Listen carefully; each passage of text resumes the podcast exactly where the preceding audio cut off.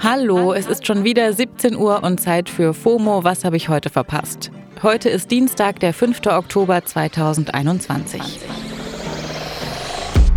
Ich bin Easy Bob und heute habe ich mich durch das komplette Internet gescrollt und halte euch hier auf Spotify auf dem Laufenden.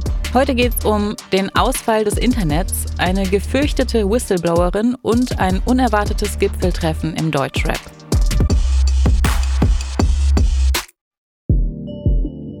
Also ich habe gestern Abend ja zuerst gedacht, dass irgendwas mit meinem WLAN nicht stimmt, aber jetzt ist es offiziell, Facebook ist schuld.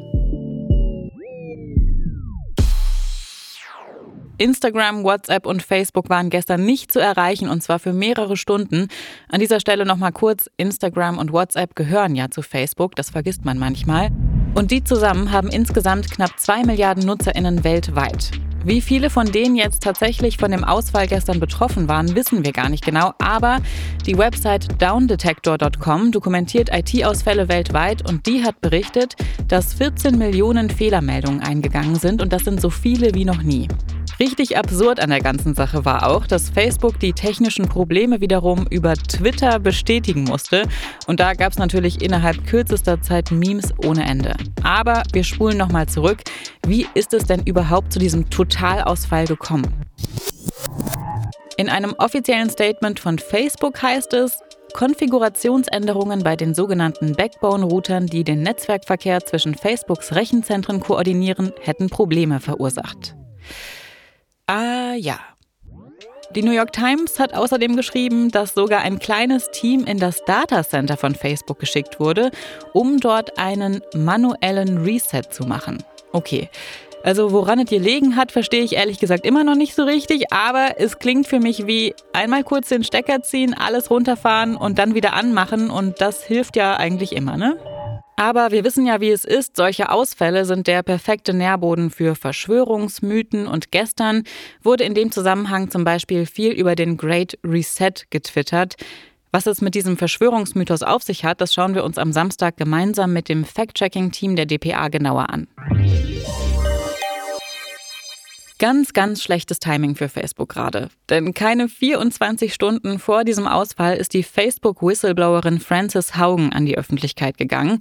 Sie hat mal bei Facebook gearbeitet und sie sagt jetzt zum Beispiel, dass Facebook mit Hass und Wut Geld verdienen würde und dass dort der Profit über der Sicherheit der Userinnen stehe. Und sie war es auch, die vor ein paar Wochen schon interne Dokumente an das Wall Street Journal gegeben hat. Darüber wurde ja schon unter dem Schlagwort Facebook-Files berichtet.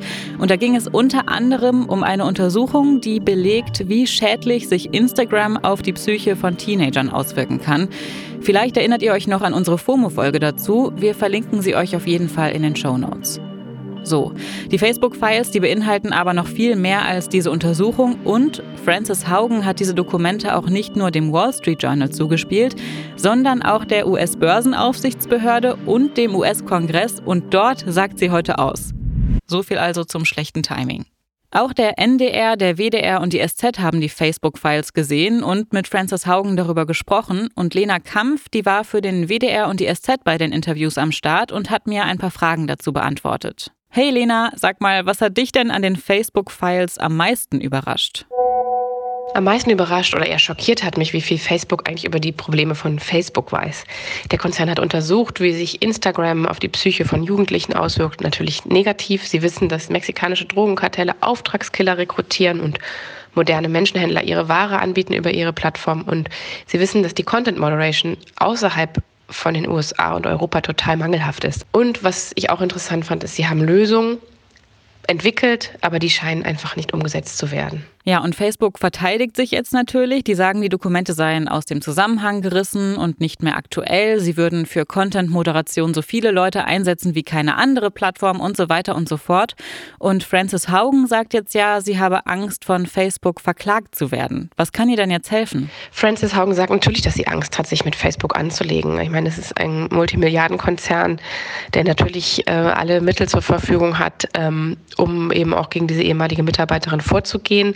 Sie weiß das besser als jede andere, würde ich sagen. Ähm, was ihr jetzt helfen kann, ist, dass sie eben natürlich auch Öffentlichkeit bekommt. Ähm, sie braucht also den Whistleblower-Status, also eine Art Anerkennung, dass sie eben nicht aus böswilligen oder niedrigen Motiven gehandelt hat, sondern dass es ihr tatsächlich darum geht, etwas zu verbessern. Danke, Lena.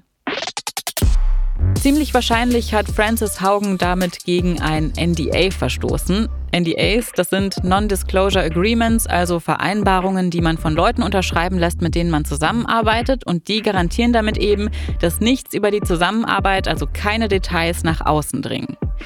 Wie komme ich darauf? Na, weil Rapperin Shireen David großen Wert auf Vertraulichkeit legt. Das ist ein offenes Geheimnis in der Deutschrap-Szene und dazu sind natürlich NDAs super hilfreich. So, und gestern hat Shireen auf Instagram angekündigt, dass es einen Song auf ihrem neuen Album Bitches brauchen Rap geben wird, der NDAs heißt. Und jetzt kommt die eigentlich große News. Ihr Frenemy, der schwäbische Rapper Shindy, wird als Feature-Gast auf dem Song sein. Die beiden, die haben eine ziemlich komplizierte Vorgeschichte, aber jetzt ist ganz offensichtlich wieder alles cool und Deutschrap-Fans können sich auf ein richtiges Gipfeltreffen freuen. Ich freue mich jetzt auf jeden Fall erstmal auf den Feierabend. Das war's für heute mit FOMO und wir hören uns morgen wieder hier auf Spotify. FOMO ist eine Produktion von Spotify Studios in Zusammenarbeit mit ACB Stories. Folgt uns doch!